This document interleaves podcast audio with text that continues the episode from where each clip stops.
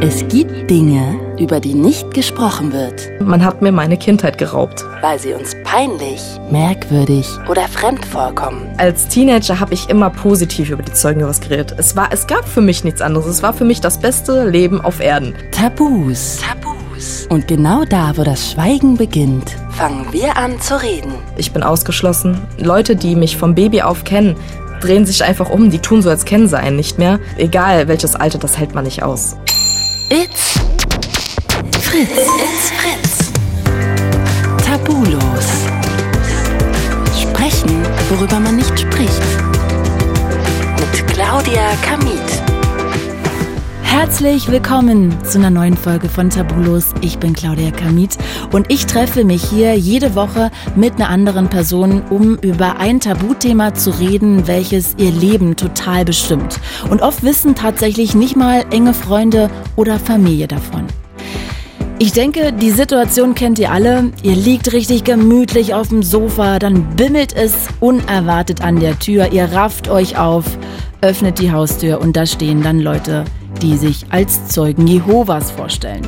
Ich weiß zumindest von einigen Freunden, dass sie dann immer super angenervt sind. Heute geht es um eine Aussteigerin bei den Zeugen Jehovas. Und ich sage jetzt absichtlich nicht Sektenaussteigerin, denn man muss sagen, die Zeugen Jehovas sind seit 2006 offiziell vom Staat als christliche Religionsgemeinschaft anerkannt. Also das heißt, die dürfen zum Beispiel Kirchensteuern einziehen. Juristisch gesehen sind die Zeugen Jehovas also eine Glaubensgemeinschaft. In anderen Ländern aber, da gelten die nach wie vor als Sekte. Ich frage gleich mal Tatjana, ob sie selber von Sekte reden würde, denn sie wurde in diese Religionsgemeinschaft hineingeboren. Sie musste die Bibel auswendig lernen und wurde abgefragt, das weiß ich schon.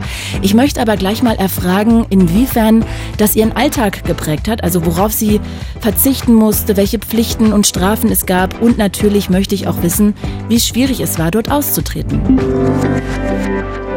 Ich freue mich so sehr, dass du hier bist. Herzlich willkommen, Tatjana. Schön, dass du da bist. Hallo, danke. Du, wir werden später auch noch drauf zu sprechen kommen, aber so viel weiß ich schon. Du musstest die Bibel auswendig lernen. Hast du da irgendein Zitat noch in deinem Kopf, das dich da tatsächlich sehr geprägt hat, das du sehr magst, oder hast du das alles aus deinem Kopf rausgebannt? Den einzigen Bibeltext, den mir als Kind schon von klein auf immer eingetrichtert wurde, war heißt 1. Korinther 15, Vers 33. Schlechte Gesellschaft verdirbt nützliche Gewohnheiten. Der hat sich sehr reingebrannt. Schlechte Gesellschaft verdirbt nützliche Gewohnheiten. Genau. Ich kann damit gar nichts anfangen. Was bedeutet das? Also es wird so erklärt als Kind, dass ein Zeuge Jehovas, der Freunde hat, die schlechten Einfluss auf einen haben, dass man die von sich stoßen sollte. Ähm, zum anderen sind auch Sachen wie Rauchen, ähm, Trinken, Freunde, die das tun oder auch Bekannte, die das tun, die werden als schlecht betitelt. Und dieser Bibelvers soll eigentlich nur sagen, dass man sich praktisch gesehen besser verhalten sollte, so wie es in der Bibel auch steht, ähm, und sich nicht den schlechten Menschen oder den schlechten Gewohnheiten dafür. Das sind halt wirklich ähm, Sachen wie Rauchen, Trinken, äh, Sex vor der Ehe und solche Sachen. Hm, okay, dann können wir jetzt hier mal in der nächsten Stunde hier herausfinden, inwieweit du dich entfernt hast von diesem Satz. Würde Ja. ich sagen. Das ist doch eigentlich ganz spannend. Kannst du vielleicht am Anfang mal erstmal erklären, woran glauben die Zeugen Jehovas? Also was beinhaltet das? Also zum einen äh, glauben die Zeugen Jehovas an ewiges Leben, dass sie ins Paradies kommen, dass Gott sie retten wird, dass man seinen Lebenswandel ändern muss zum Guten. Ähm, sie glauben aber auch daran, dass sie sündiger sind und natürlich Fehler machen, aber dass diese Fehler äh, korrigiert werden müssen. Wenn jetzt jemand zum Beispiel Ehebruch begeht, dann muss derjenige das ähm, zu einem Ältesten gehen und sagen, so, ich habe diesen und diesen Fehler gemacht und muss sich dann halt wirklich erkennen und sagen, es tut mir leid. Ähm, das ist eigentlich bei den Katholiken ja auch so, man beichtet seine Fehler. Äh, bei den Zeugen Jehovas ist dann halt nur so, dass die Ältesten dann entscheiden, welche Strafe kriegt man. Also man wird jetzt, im schlimmsten Fall wird man ausgeschlossen. Äh, es gibt aber auch die harmlose Variante, dass man sagt, okay, du hast einen Fehler gemacht, ähm, lese in der Bibel und äh, komm wieder auf den richtigen Weg. Würdest du denn für dich persönlich sagen, dass das eine Sekte ist? Ähm, das, da bin ich zweigeteilter Meinung, weil zum einen würde ich sagen, ja, weil es einfach sehr extrem ist. Also es ist wirklich so, dass wenn du ausgeschlossen bist, dann redet keiner mit demjenigen, wie jetzt mhm. zum Beispiel mit mir. Das würde für mich zu einer Sekte zählen. Zum anderen auch, dass man keine eigene Meinung hat, gehört für mich auch zur Sekte. Ähm, zum anderen es gibt ja keinen menschlichen Führer in dem Sinne, kann man sagen, bei den Zeugen Jehovas. Sie nehmen praktisch die Schriftzüge aus der Bibel mhm. und gehen dann hin und äh, nehmen das als Regeln. Also da würde ich jetzt sagen, nein. Mhm. Aber von vielen Dingen würde ich eher sagen, doch. Okay. Äh, was würdest du denn sagen, sind so die größten Sünden, die man da die größten Sünden sind im Großen und Ganzen Ehebruch, aber bei dem Zeugenwasser sind sehr, sehr altmodisch. Das heißt, ähm, man darf keinen Sex vor der Ehe haben. Wer das tut, der wird wortwörtlich direkt ausgeschlossen. Da gibt es gar kein Wenn und Aber. Aber darf man denn zum Beispiel dann auch in einem, keine Ahnung, kurzen Rock mal feiern gehen, in einen Club, oder ist das auch schon verboten? Nein. Also man soll sich ähm, nicht aufreizend anziehen. Äh, man soll einen vernünftigen ähm, vernünftige Kleidung tragen. Das heißt keinen weiten Ausschnitt, keine kurzen oder zu kurzen Hosenröcke. Das ist eigentlich genau dasselbe. Nicht bauchfrei rumlaufen. Sag mal, okay, aber wenn ich dann jetzt, sagen wir mal, in einer langen Jeans mit einem Rollkragenpullover zu einer Hip-Hop-Party gehen würde, wäre es wieder okay. Ja, solange du keinen Alkohol trinkst. Oder mhm. wenn du Alkohol trinkst, dann nicht zu viel, also dich nicht betrinkst, mhm. dann ja. Und so eine Texte, die vielleicht so ein bisschen, äh, naja, hm, du weißt schon, anrüchig sind, das ist trotzdem okay. Ähm, das ist nicht ganz okay. Also ich habe damals äh, ähm, das Lied von Rihanna ähm, SM gehört und äh, Root Boy und ja, ähm, das fanden die alle nicht so supi, vor allem weil ich es auch lautstark mitgesungen habe. Ah, okay. Ich muss es übersetzen und wollte es trotzdem noch hören, weil ich sag mal so, keiner achtet ja darauf, aber nein, das durfte ich überhaupt nicht. Und dann wurdest du verwarnt. Genau. Okay, wow. Das ist ja echt sehr, sehr streng. Mm. Also es gibt Zeugen Jehovas, wie als Beispiel, das werden wir auch später sehen. Ähm, meine Pflegeeltern sind sehr strenggläubig gewesen. Das hat man auch an der Erziehung und an der Umgangsart mit mir gemerkt, auch mhm. mit den zwei Stiefgeschwistern, die ich hatte. Ähm, meine Mutter hingegen war nicht so die strenggläubige. Das heißt, ich hatte viele Freiräume als äh, Kind und auch als Teenager. Also man sieht schon Unterschiede. Dann lass uns doch gleich mal über deine Kindheit jetzt da reden. Ähm, du hast gerade gesagt, deine Mama ist jetzt nicht so strenggläubig gewesen. Das heißt, du bist ja eigentlich direkt in diese Glaubensgemeinschaft hineingeboren worden. Mhm. War denn deine, deine Oma, also die Mutter deiner Mama, war die auch schon bei den Zeugen Jehovas oder wie weit zieht sich das zurück? Und wie ist dann mhm. der Erste sozusagen da reingekommen? Ähm, als meine Mom mit mir schwanger war, hat sie die Bibel praktisch, sagt man, kennengelernt durch eine andere Glaubensschwester. Ähm, diese hat auch, kennt mich auch vom Baby auf, äh, die hat auch mit, mit erzogen, kann man sagen. Ist eigentlich eine ganz Liebe gewesen, also die fehlt mir heute noch, kann ich ehrlich sagen. Ähm, der Unterschied bei uns war, meine Mutter ist nicht streng gläubig und meine Geschwister ähm, waren zehn Jahre älter als ich. Das heißt, meine Geschwister haben den Übergang mitbekommen, was ich natürlich nicht habe. Dadurch sah ich natürlich auch die Unterschiede. Wie haben sich meine Geschwister verhalten ähm, und wie sollte ich mich verhalten? Ähm, den Unterschied hat man halt schon sehr gemerkt. Aber das habe ich jetzt nicht so ganz gerafft. Also, weil wenn jetzt jemand also. die Bibel liest, ist er ja noch nicht automatisch bei den Zeugen Jehovas. Nein. Also die erste Stufe ist halt, man lernt die Bibel kennen, man studiert sie. Die zweite Stufe ist, ähm, man wird ungetaufter Verkündiger, nennen die das. Das heißt, man bekennt sich schon als Zeuge Jehovas, aber man ist noch kein getaufter Zeugen Jehovas. Mhm. Und der letzte Stufe ist dann wirklich die Taufe. Und deine Geschwister, die, ähm, was meintest du da gerade nochmal, wie das vorher war oder wie die sich da so diesen Bruch mm. mitbekommen haben? Also meine Mutter hat wohl die ganze Weihnachtsdeko, als sie die Bibel kennengelernt hat, zerdeppert. Sie hat das als schlecht und unmoralisch und als schlechten Glauben abgetitelt und hat die wirklich kaputt gemacht und weggeschmissen, damit es keiner mehr anrühren kann.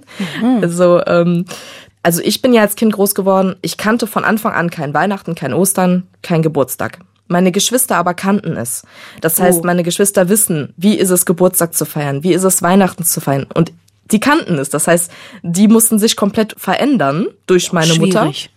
Und ich nicht. Ich kannte es ja nicht anders. Und sag mal, warum konnte man keinen Geburtstag feiern? Ah, das ist. Bei den Jehovas gibt es eine Geschichte in der Bibel, ähm, wo sich eine, eine Königin oder. Das ist eine König andere Bibel als die Bibel, die wir kennen. Nee, die ist im Großen und Ganzen die gleiche, nur dass äh, äh, Jesus an einem, äh, bei den Katholiken an einem Kreuz gestorben ist und bei den Zeugen Jehovas ist er an einem Pfahl gestorben. Und der Unterschied ist halt, dass der Name Jehova der Name Gottes in der Bibel steht. Aber sonst gibt's da nicht wirklich viele Unterschiede. Okay, dann verstehe ich aber immer noch nicht mit dem Geburtstag. Entschuldige, erklär nochmal. Ähm, der Geburtstag ist so, eine Königin hat sich äh, von einem anderen den Kopf gewünscht. Ähm, das, der sollte umgebracht werden, das hat die sich zum Geburtstag gewünscht und äh, hat natürlich das dann auch bekommen. Mhm. Äh, der wurde geköpft und sie hat den Kopf von diesem Mann bekommen. Und aus dem Grund sagen die Zeugen Jehovas, in der Bibel wird nicht positiv über Geburtstage geredet und deswegen feiern wir es nicht.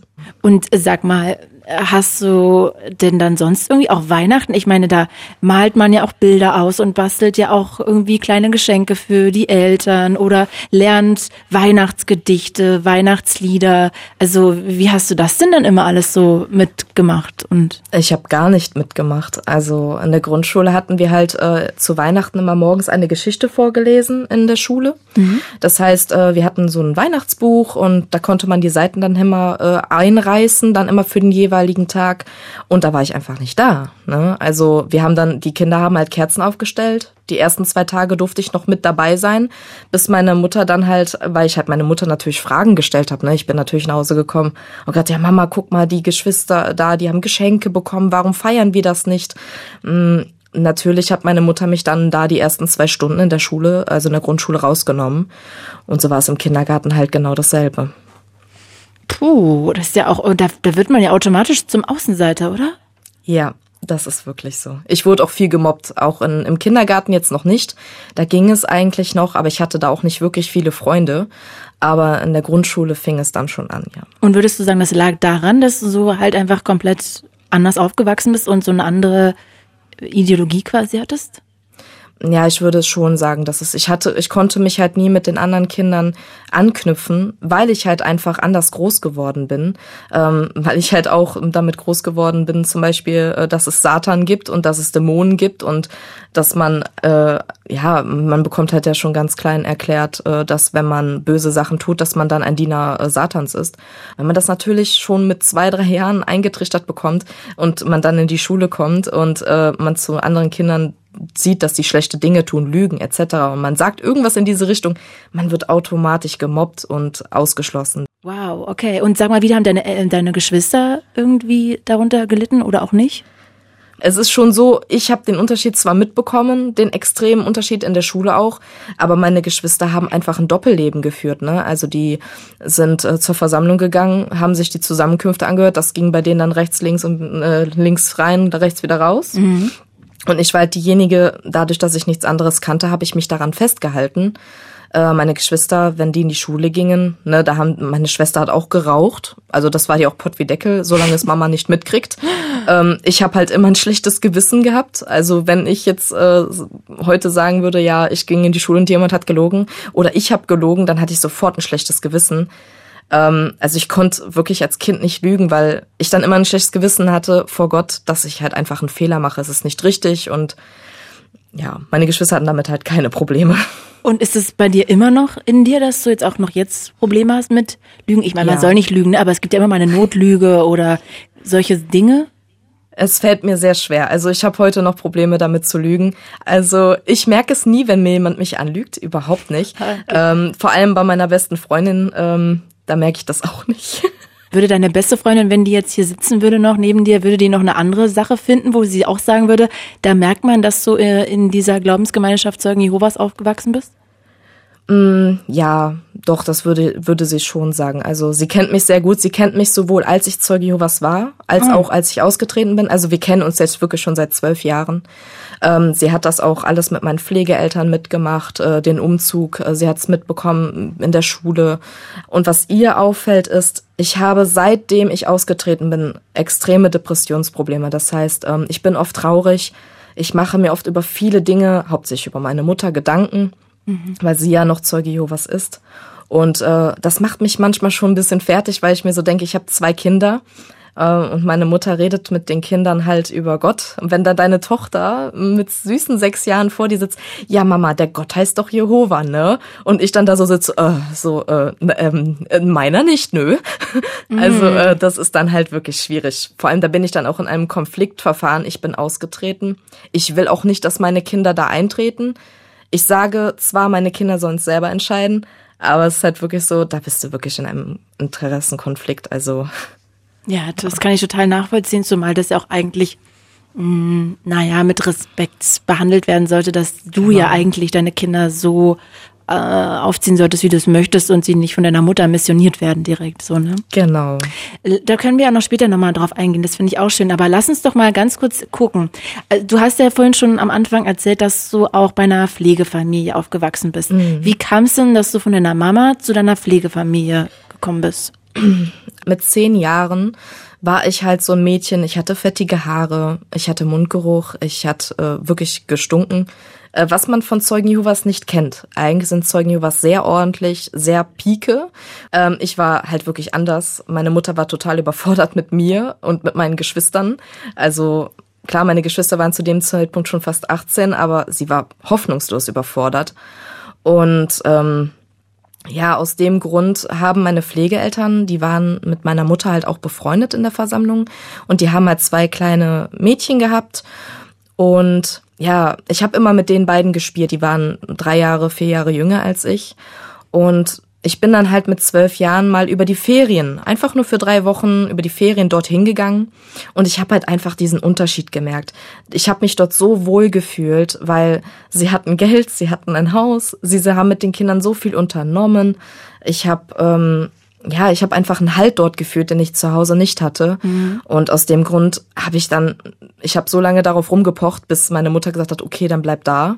Und ich habe dann halt wirklich dann auch da gewohnt. Sag mal, inwieweit, das hast du ja auch schon anklingen lassen, waren die denn strenger und strenggläubiger als deine Mama? Ja, also sie waren wirklich sehr strenggläubig. Äh, zum Beispiel, ähm, wie dieses Lied Rihanna, Root Boy, mhm. habe ich damals im Auto immer gehört und meine Pflegeeltern haben es auch laufen lassen, die haben sich ja nichts dabei gedacht. Aber als dann mein Pflegevater gesagt hat, hör mal, äh, weißt du, was du da singst? Und ich gesagt habe, nö, warum? Es ist doch nur ein Lied. Und dann hieß es so, du kriegst dass du musst die Lieder, die du hörst oder die du haben willst, musst du übersetzen. Wenn du die übersetzt hast, musst du dir Gedanken darüber machen, sind das gute Lieder, sind das schlechte Lieder, wird werden dort ähm, unmoralische Dinge verschönert, sage ich mhm. jetzt mal, oder äh, sind diese Lieder in Ordnung? Das heißt, ich musste die Lieder übersetzen, musste dann entscheiden, okay, ist das Lied gut oder schlecht. Und erst wenn ich gesagt habe, okay, das Lied ist gut, es ist nichts Schlimmes, es ist zum Beispiel Liebeslied, dann durfte ich dieses Lied behalten dann durfte ich das auch auf dem MP3-Player wieder drauf haben, weil ich es hatte ja übersetzt, ich weiß, was ich singe. War das jetzt aber ein Lied wie zum Beispiel Rihanna Root Boy und ähm, ich habe damals gesagt, ja, das Lied ist ja nicht so schlimm. Mein Pflegevater hat mich natürlich dann erstmal in die Mangel genommen, hat dann erstmal Stunden mit mir darüber geredet. Ja, findest du das denn richtig, was die da singen? Natürlich habe ich gesagt, nee, ich finde es nicht richtig, was die singen. Aber mir war nicht bewusst, was er mir damit sagen wollte. Heute weiß ich, okay, es war ein unmoralisches Lied. Ähm, bei den Zeugen, was schickt sich das nicht? Und wenn du sowas singst, ja, ne, ich meine, wenn man sowas singt, ähm, klar, würde man das auf Deutsch singen, dann wäre das natürlich wieder was anderes.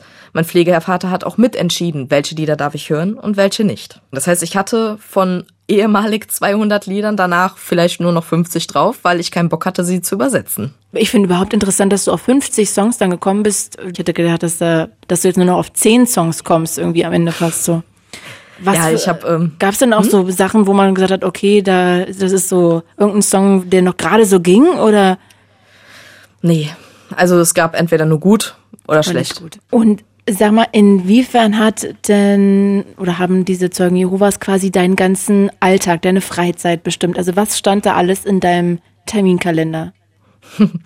Also zum einen das Bibelstudium, man muss bedenken, die Zeugen Jehovas lesen in einem Jahr die Bibel einmal komplett durch, aber das Problem ist, die zerpflücken die. Das heißt, die fangen vom 1. Mose an bis Offenbarung komplett durch. Und wenn man natürlich sich vorbereitet, kann man halt auch aufzeigen, Fragen beantworten, wie in der Schule halt. Also das heißt, man geht immer zu so einer Versammlung hin oder wo ist das dann? Genau. Die nennen das Königreichssaal ähm, oder auch Versammlung genannt, ähm, wo die ihre Zusammenkünfte abhalten. Und da sitzen dann alle aus der Gemeinde da drin Vorne ja. steht einer und pflückt die Bibel auseinander. Und ja, sie lesen die vor. Die lesen die vor. Und mhm. dann kann man sich äh, teilweise melden, um irgendwas dazu beizutragen. Genau, also ähm, es sind, also man muss sich das vorstellen, es ist immer, eigentlich ist es immer dasselbe. Äh, bei uns war es damals donnerstags, die ersten, die erste Stunde wurde über die Bibel gesprochen. Dann hieß es zum Beispiel, der Vortrag, der dann ging, der ging dann zum Beispiel über 1. Mose 1 bis 5. Ähm, da wurde dann immer der wichtigste Aspekt aus diesem Stück wurde dann rausgeschnitten und vorgelesen.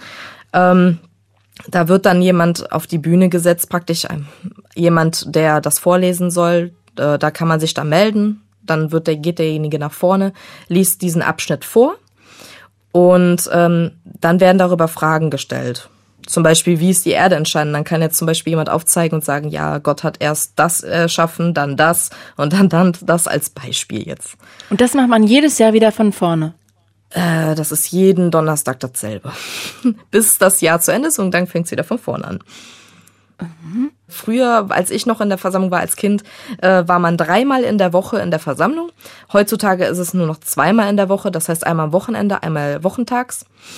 In der Woche ist es meistens abends, das heißt, die Versammlung beginnt dann um 19, 20 Uhr, geht dann bis Viertel vor zehn ungefähr. Auch als Kind, so spät? Ja. Und das ist dann egal, ob du morgens dann zur Schule musst, äh, aufgestanden wird trotzdem. Ne? Und Okay, das heißt, es war jetzt bei dir dreimal die Woche, jetzt ist es zweimal die Woche an sich. Mhm. Ähm, äh, gibt es sonst noch Sachen, die da in deinem Kalender standen?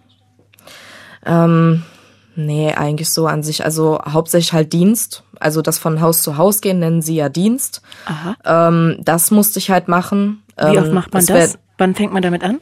am Ende des Monats holt man sich einen Zettel, da steht dann drauf, wie viele Stunden warst du im Dienst. Nicht wo warst du, es ist auch egal, ob du an der Straßenecke standest mit deinem Buch und Leute angesprochen hast oder ob du wirklich von Haus zu Haus gegangen bist, das ist eigentlich egal.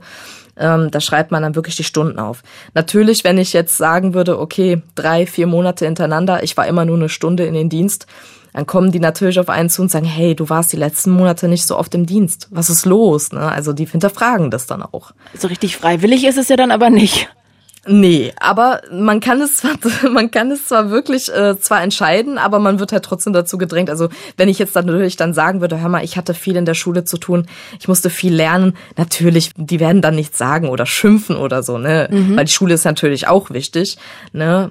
Also wenn man jetzt natürlich sagen würde, okay, ich war gar nicht im Dienst ne, und gibt gar keinen Zettel, ja natürlich, dann wären die stutzig. Ne? Und sag mal, also ich kenne das halt auch nur von Freunden. Bei mir war das, glaube ich, nur zweimal oder so. Aber ich weiß, dass Freunde immer super genervt davon sind, wenn da Zeugen Jehovas an der Tür klingeln und sie da, mhm. ähm, für sie ist das, glaube ich, eine Art von Vollsülzen. Äh, die wollen einfach noch schnell die Tür wieder zumachen.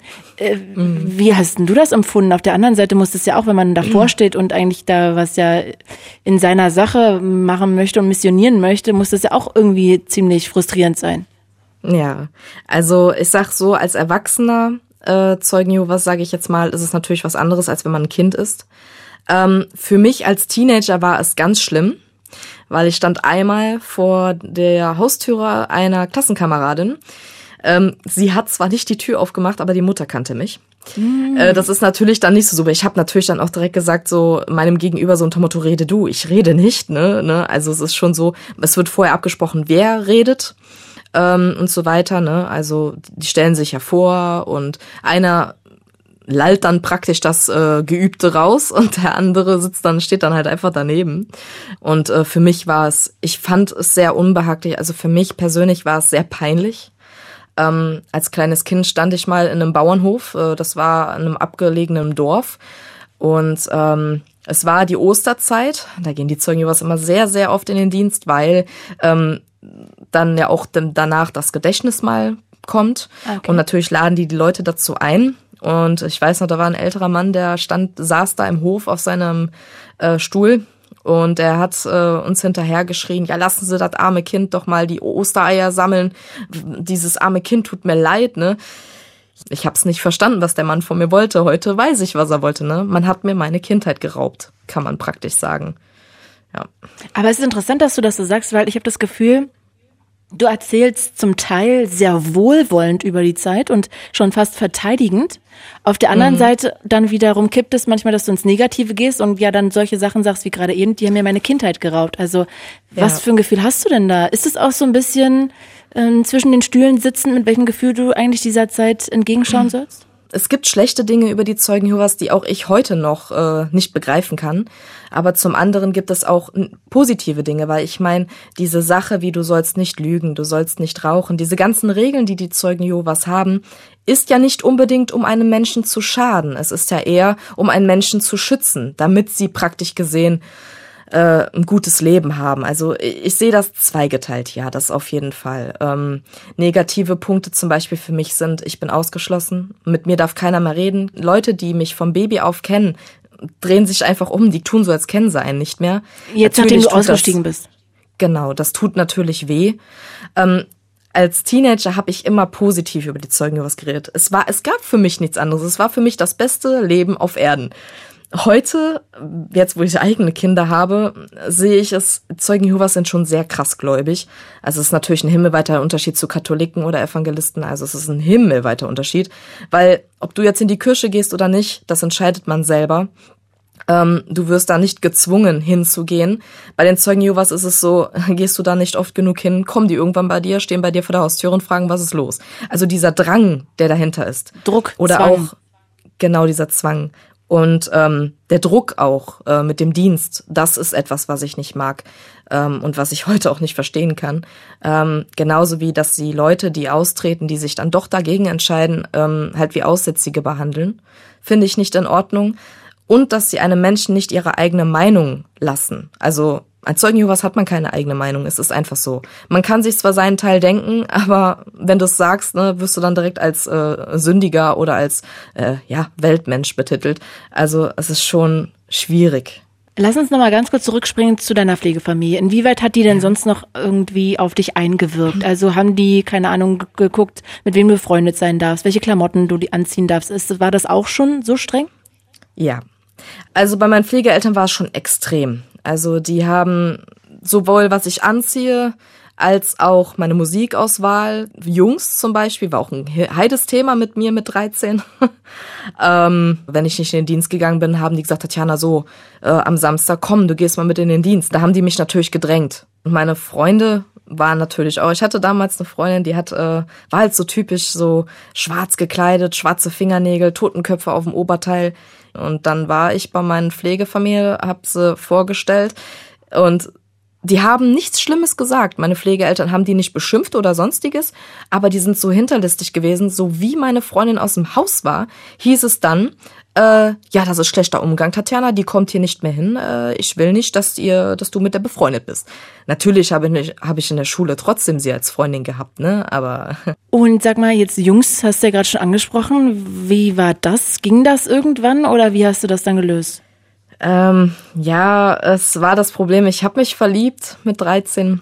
Bei den Zeugen, was ist so, die sagen, du bist zu jung. Und wenn du zu jung bist, es gibt da nichts anderes. Also da kannst du nicht sagen, es gibt vielleicht eine Ausnahme oder äh, ein Kompromiss gibt es dort nicht. Also zumindest bei meinen Pflegeeltern nicht. Zu dem Zeitpunkt war das auch mit meinem schlechten Gewissen. Ich war nämlich da mit dem Jungen zusammen und äh, wir haben uns heimlich dann halt nach der Schule getroffen oder ich habe gesagt, ich wäre bei meiner Freundin und war dann in Wirklichkeit bei ihm es war halt wirklich, ähm, ich musste es wirklich geheim halten, weil ich ganz genau wusste, was auf mich zukommt, wenn ich das sage. Mm, okay, und hast du ihm das erklärt, dass ihr das nicht sagen dürft? Ja, also er war da auch sehr ähm, positiv, sag ich jetzt mal. Er, er mochte mich so, wie ich war. Ich habe halt wirklich von Anfang an gesagt, so, ich will keinen Sex vor der Ehe und so weiter. Ja, gut, wir waren 13, das heißt, mit 13 denkt man darüber auch nicht so nach, aber ich war halt schon sehr reif für mein Alter. Wir können uns küssen, aber so gewisse Sachen geht einfach gar nicht. Und da war er auch einverstanden mit. Und sag mal, wie ist es denn dann jetzt aber dazu gekommen, dass du irgendwie erstmal für dich den Entschluss gefasst hast, so geht's nicht weiter, du möchtest da raus? Also eigentlich würde man ja denken, das ist so eine Art Gehirnwäsche und du möchtest dafür immer drin bleiben. Wie kam es denn dazu, dass du dich so lösen wolltest? Also was war das für ein ähm, Prozess? Ich war am Anfang, hatte ich ein schlechtes Gewissen wegen dem Jungen. Und es wurde dann immer mehr, immer mehr. Ich hatte immer mehr ein schlechtes Gewissen. Ah, was mache ich das Richtige? Ist es gut für mich? Was würden meine Eltern sagen? Was würden meine Pflegeeltern sagen, wenn sie das wüssten? Aber ich bin zum Entschluss gekommen, sie können es mir nicht verbieten. Das war Punkt eins. Punkt zwei, ich habe sogar in der Bibel damals äh, mit 13 einen Grund gesucht, warum ich das nicht dürfte. Und in der Bibel steht natürlich nicht, du darfst erst einen Freund haben mit 17. Steht ja in der Bibel nicht drin. Ne? Also ich habe mir da halt wirklich, ähm, wirklich viele Gedanken gemacht. Also es fing langsam an, ich fing langsam an, mich zu verändern. Ja. Und wie ist dann der Schritt gewesen, dass du dann wirklich da raus bist? Also wie ist das vonstatten gegangen? Das muss ja auch ein schwieriger Schritt gewesen sein. Ja, es, es ging so, irgendwann war mein schlechtes Gewissen dann so groß, dass ich es nicht mehr aushalten konnte.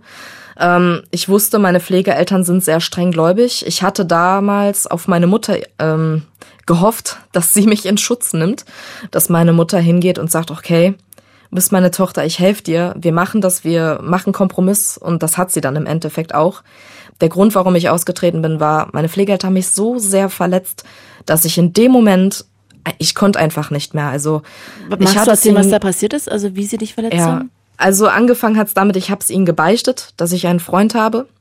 Ähm, wir saßen damals auf dem Balkon, also auf der Terrasse sozusagen, draußen am Essen. Und wir haben darüber geredet und am Ende sind halt meine Stiefgeschwister spielen gegangen und ich habe mich ihnen halt anvertraut. Ich habe gesagt, so hört mal, ich habe einen Freund, ich habe mich verliebt und ich will auf keinen Fall mit ihm Schluss machen. Ich, ich liebe den Jungen wirklich, ich will mit ihm eine Zukunft. Und natürlich mein Pflegevater und meine Pflegemutter haben in dem Moment erstmal auf mich reingedonnert. Äh, es kamen Aussagen wie schlechter Umgang verdippt nützliche Gewohnheiten, dieser Bibelvers, mhm. der mir mhm. auch immer im Kopf rumschwirren wird. Ähm, zum anderen kam die Aussage, Jungs in dem Alter wollen immer dasselbe. Sie wollten weder hören, dass ich mich verliebt habe, noch dass ich mit ihm zusammen sein will, noch dass sie ihn kennenlernen wollten. Also ich habe halt damals gesagt, ja, lernt ihn doch erstmal kennen, bevor ihr urteilt. Es ist ein ganz netter Junge, er akzeptiert mich so, wie ich bin, er akzeptiert mich auch als Zeuge Jehovas. Das war denen alles egal. Die haben wirklich, äh, wirklich versucht, mir, ähm, irgendwann ging es dann so weit, dass ich dann halt nur noch am Tisch essen durfte und sonst in meinem Zimmer war. Und äh, ich durfte mit meinen Pflegegeschwistern nicht mehr ähm, spielen. Mhm.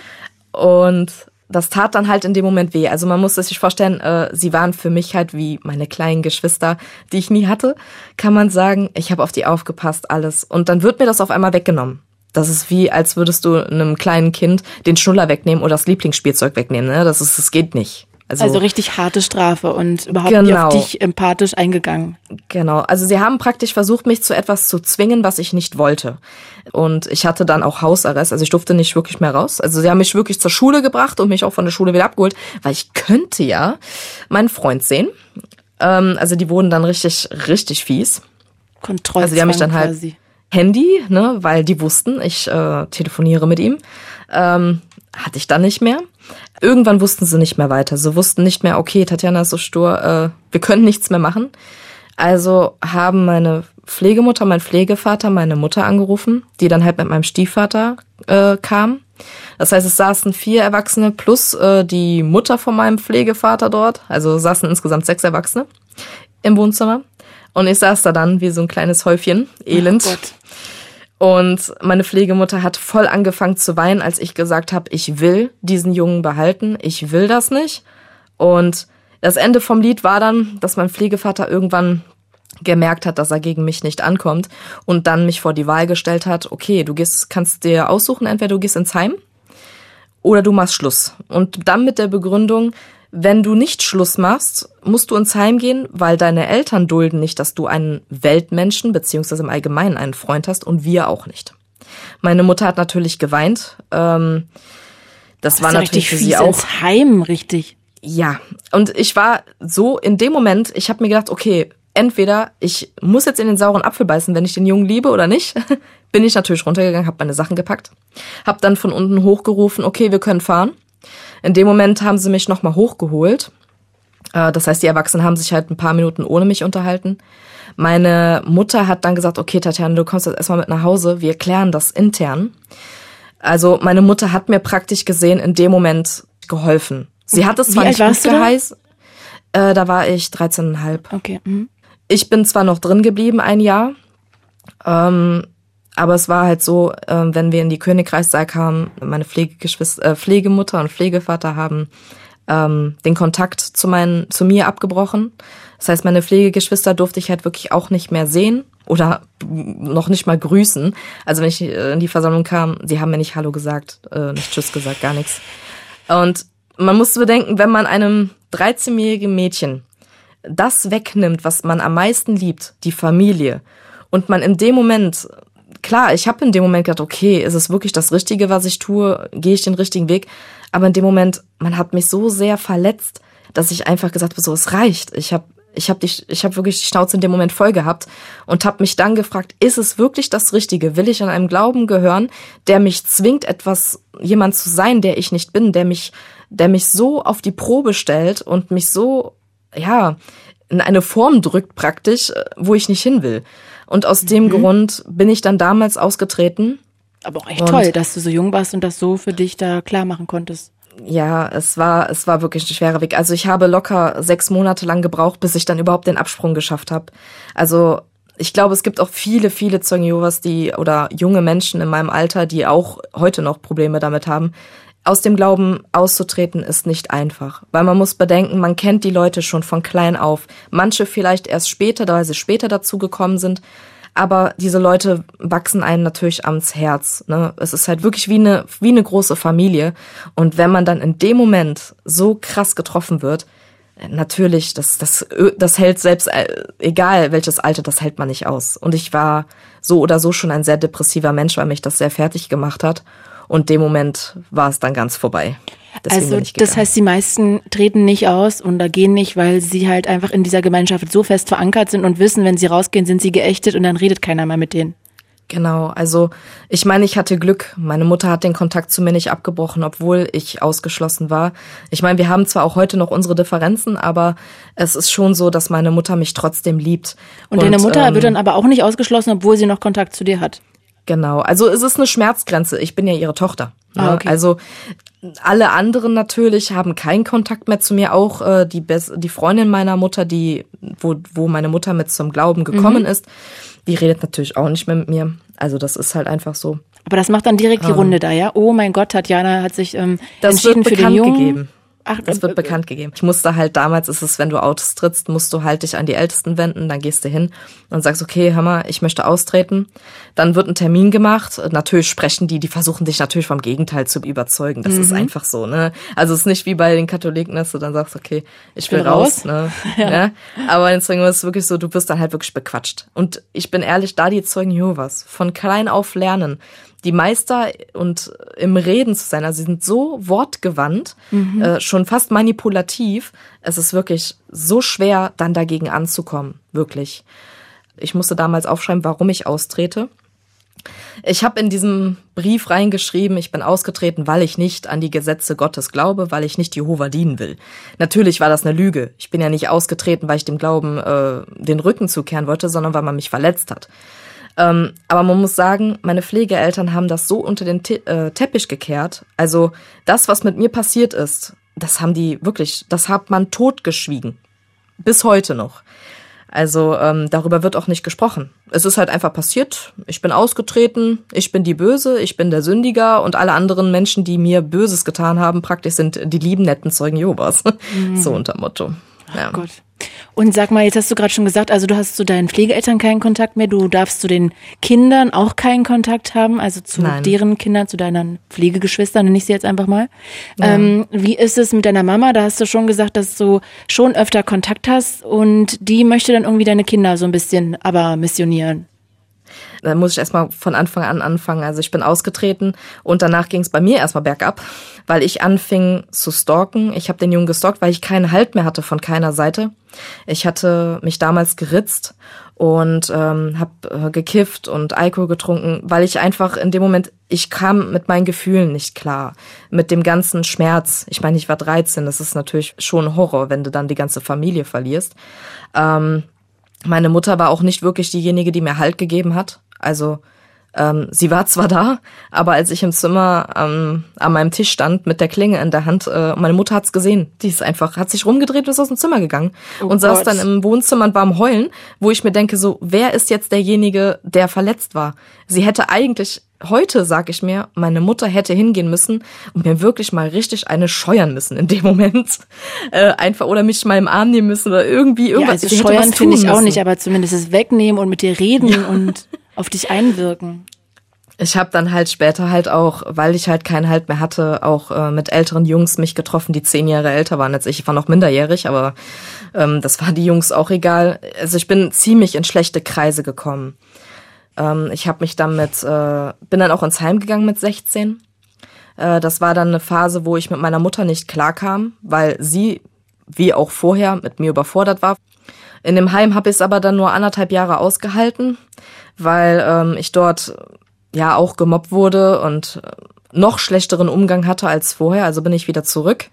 Und ich bin dann end, im Ende vom Lied bin ich dann in eine Klinik gegangen. Also ich äh, habe mich einweisen lassen. Mhm um halt einfach mit mir selber klarzukommen. Und der um Therapeut das auch alles aufzuarbeiten. Genau. Und der Therapeut hat damals gesagt, ich habe eine äh, Persönlichkeitsstörung ähm, und eine Depressionen ähm, aufgrund dieser ganzen Geschehnisse, hat er aber auch gesagt. Und ähm, er hat halt, man hat damals bei mir in der Klinik gemerkt, wenn man versucht, diese Vergangenheit zu verarbeiten oder man das aufgewühlt hatte bei mir, äh, dann ist es nur schlimmer geworden. Also sie haben halt versucht, äh, dass ich die Vergangenheit loslasse. Aber das habe ich bis heute nicht. Also es ist bis heute noch in mir drin. Ja. Das heißt, du kannst es eigentlich nicht so richtig loslassen. Genau. Also es ist halt dadurch, ähm, dass ich halt sehe, was mit meiner Mutter ist. Und vor drei Jahren ist halt auch mein Stiefvater gestorben. Ähm, der war für mich halt wie mein Papa. Und ähm, ja, das ist dann, es ist alles hochgekommen. Ähm, ich habe gesehen, wie meine Mutter sich verhalten hat. Meine Kinder werden jetzt dieses Jahr getauft. Natürlich, ich wollte es ihr erst nicht sagen. Also ich wollte ihr nicht sagen, dass meine Kinder getauft werden, weil ich wusste, dass sie äh, die werden nicht als, würde. Die werden nicht als Zeugen Jehovas getauft. Nein, also katholisch werden sie getauft, weil mhm. mein Mann ist katholisch, ähm, der leibliche Vater ist auch katholisch und früher habe ich, als meine Tochter geboren wurde, habe ich gesagt, ah, die Kinder werden nicht getauft, ähm, die sollen das selbst entscheiden. Aber als ich dann gesehen habe, wie meine Mutter die Kinder in diese Richtung zieht, habe ich dann irgendwie gesagt, so die Kinder, ich, ich will das für sie nicht. Also ich Was halt sagt sie denn denn dann, wenn sie sie missionieren will? Es gibt so Videos bei den Zeugen Jehovas auf der offiziellen Seite. So Kindervideos sind das. Praktisch so Kindergeschichten über die Bibel. Ah. So kann man es nennen. Und meine Mutter ähm, zeigt die den Kindern immer, äh, hört mit den Kindern die Zeugen Jehovas die Musik von denen. Ah, das heißt, du kannst sie da eigentlich Dinge. nicht mal ein Wochenende abladen, weil die dann nach einer Gehirnwäsche zurückkommen. Ja. So kann man es nennen. Und äh, war, kommt sie jetzt zur Taufe? War sie bei eurer Hochzeit dabei oder ist das alles etwas, was sie jetzt nicht bei meiner äh, Hochzeit war sie nicht, mhm. aus dem Grund, äh, weil sie zum einen nicht mit meinem Mann klar, klarkommt, weil mein Mann ist ein Mensch, ja, ähm, er hat seine eigene Meinung auch über die Zeugen Jehovas und meine Mutter ist halt so eine, sie hat am Anfang unsere Beziehung versucht, ihn ja in diese Richtung zu ziehen. So, ja, guck mal, da kannst du doch mal mitkommen und dir das mal anschauen. Ah, ihn wollte sie ihn auch halt, missionieren. Ja, ja, genau. Und er hat einmal so richtig ihr die Meinung gegeigt. Äh, seitdem kann sie ihn überhaupt nicht mehr leiden. Hat sie heute noch Probleme mit. Und auch was die Kinder angeht, unterstützt er mich. Und mhm. ja, das ist meine Mutter halt ziemlich ein Dorn im Auge. Und deswegen ist sie auch nicht zu unserer Hochzeit gekommen. Ach, und äh, da habe ich dann gesagt, okay, dann bleibt sie ähm, weg. Da, genau. Ich hatte dann auch eine Zeit lang keinen Kontakt. Also ich hatte, glaube ich, doch zwei Monate hatte ich keinen Kontakt mehr zu ihr. Ähm, das war, ja, es war zum einen so, ich habe ja Depressionen. Das heißt, es hat mich in dem Moment fertig gemacht. Ich hatte echt damit zu kämpfen, dass ich keinen Kontakt zu ihr hatte, obwohl sie eigentlich kein guter Mensch ist. Aber äh, ja, es ja, war deine schwierig. Mama ist ja deine Mama. Und zur Taufe kommt ja. sie dann wahrscheinlich auch nicht, weil das ja auch nee. komplett gegen ihren Glauben ist. Nein, also da hatte sie auch fast den Kontakt abgebrochen. Da kamen dann so Sätze wie, ja, willst du die, deine Kinder in der Hure Babylons großziehen? Willst du, dass deine Kinder zu Satan gehören? Und all solche Sachen, wo ich ei, mir denke, ei, ei. So, also sie hat mir schon extrem und ich habe in dem Moment äh, erstmal versucht, sie zu beruhigen. Ich habe dann natürlich gesagt, Mama, ich tue das nicht, weil ich dich verletzen will. Ich mache das, weil ich das so entschieden habe. Und dann fing sie an, ja, der Vater, der hat das 100 pro dir eingetrichtert oder dein Mann war das, der dir das eingetrichtert hat. Ne? Also sie hat für allem Gründe gesucht, weil sie nicht akzeptieren wollte, dass es meine Entscheidung ist und meine Meinung ist. Ach man. Also es war dann Krass, also ja. das sind ja echt harte Worte, die dich treffen wahrscheinlich, die dich verletzen und wo ja. du dich immer wieder wehren musst. Aber ich finde es ehrlich gesagt total toll, dass du diesen Weg da rausgeschafft hast. Ähm, ich finde es total traurig, ehrlich gesagt, aber auch gleichzeitig, dass sich das immer noch so zerreißt und du ja immer noch, ähm, ja, wie zwei Persönlichkeiten sozusagen, die davor und die danach. Also eigentlich ist ja dein Leben gespalten in, in die Zeit vor äh, oder mit den Zeugen Jehovas und danach mhm. und dass du irgendwie nicht so eine richtige Verbindung schaffen kannst, obwohl du eigentlich ja glücklich sein könntest bist mit deinem Mann und den Kindern und so. Aber irgendwie ist das, das tut mir unendlich leid, dass du das wahrscheinlich noch sehr lange mit dir rumschleppen wirst. Und das ist ja eine richtige, äh, wie, wie, wie würdest du nach, nachfolgend jetzt irgendwie diese Zeit beschreiben? Als, als was war das für eine Zeit für dich, diese Zeugen Also ich sag, das war meine schlechte Vergangenheit. Also ich sag, sag immer das Gefängnis meiner Vergangenheit, weil ich heute auch noch Probleme damit habe. So nenne ich es halt immer. Bitteschön. Hast du das Gefühl, das muss ich noch abschließend fragen, äh, dass viele Leute da raus wollen, aber nicht gehen? Ich kann es verstehen zum einen, aber zum anderen sage ich auch so, ich bin froh, dass ich es getan habe, auch wenn ich jetzt äh, damit Schwierigkeiten habe, aber trotzdem bin ich froh, weil es ist kein Leben. Man ist nicht frei, man kann keine eigenen Entscheidungen treffen, man, man ist einfach an etwas gebunden, was eigentlich sich selber widerspricht. Ähm, also für mich, sage ich ehrlich, war es die beste Entscheidung. Und auch für meine Kinder, ne? Weil ich würde nicht wollen, dass sie da so groß werden wie ich. Das hätte ich niemals gewollt. Ach man, Tatjana, ich danke dir von Herzen, dass du da so offen drüber geredet hast. Ich weiß, dass es dir nicht leicht äh, fällt und man hört auch ehrlich gesagt, das habe ich ja schon gesagt, diese Spaltung an in dir, die so schwankt ja. zwischen Verteidigung und Anklage jedes Mal. Ja, und das ich, ist auch der Grund dafür. Ja, das, das ist jetzt schwierig. Das hört man auch total durch und auch, dass du äh, da so drin auch bist in diesen Sätzen, die sozusagen so in deinem Kopf kleben. Ähm, mhm. Ja, das ist trotzdem total großartig und du kannst sehr stolz auf dich sein, dass du den Weg daraus geschafft hast. Und danke, dass du so offen mit mir darüber geredet hast. Wirklich tausend Dank.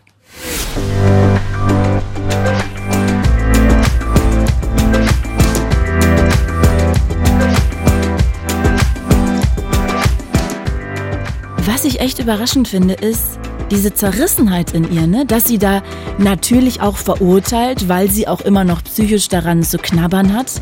Denn niemand aus der Gemeinde darf ein Wort mit ihr reden, würde das nie tun. Und sie gilt ja sogar schon als eine Art Aussätzige.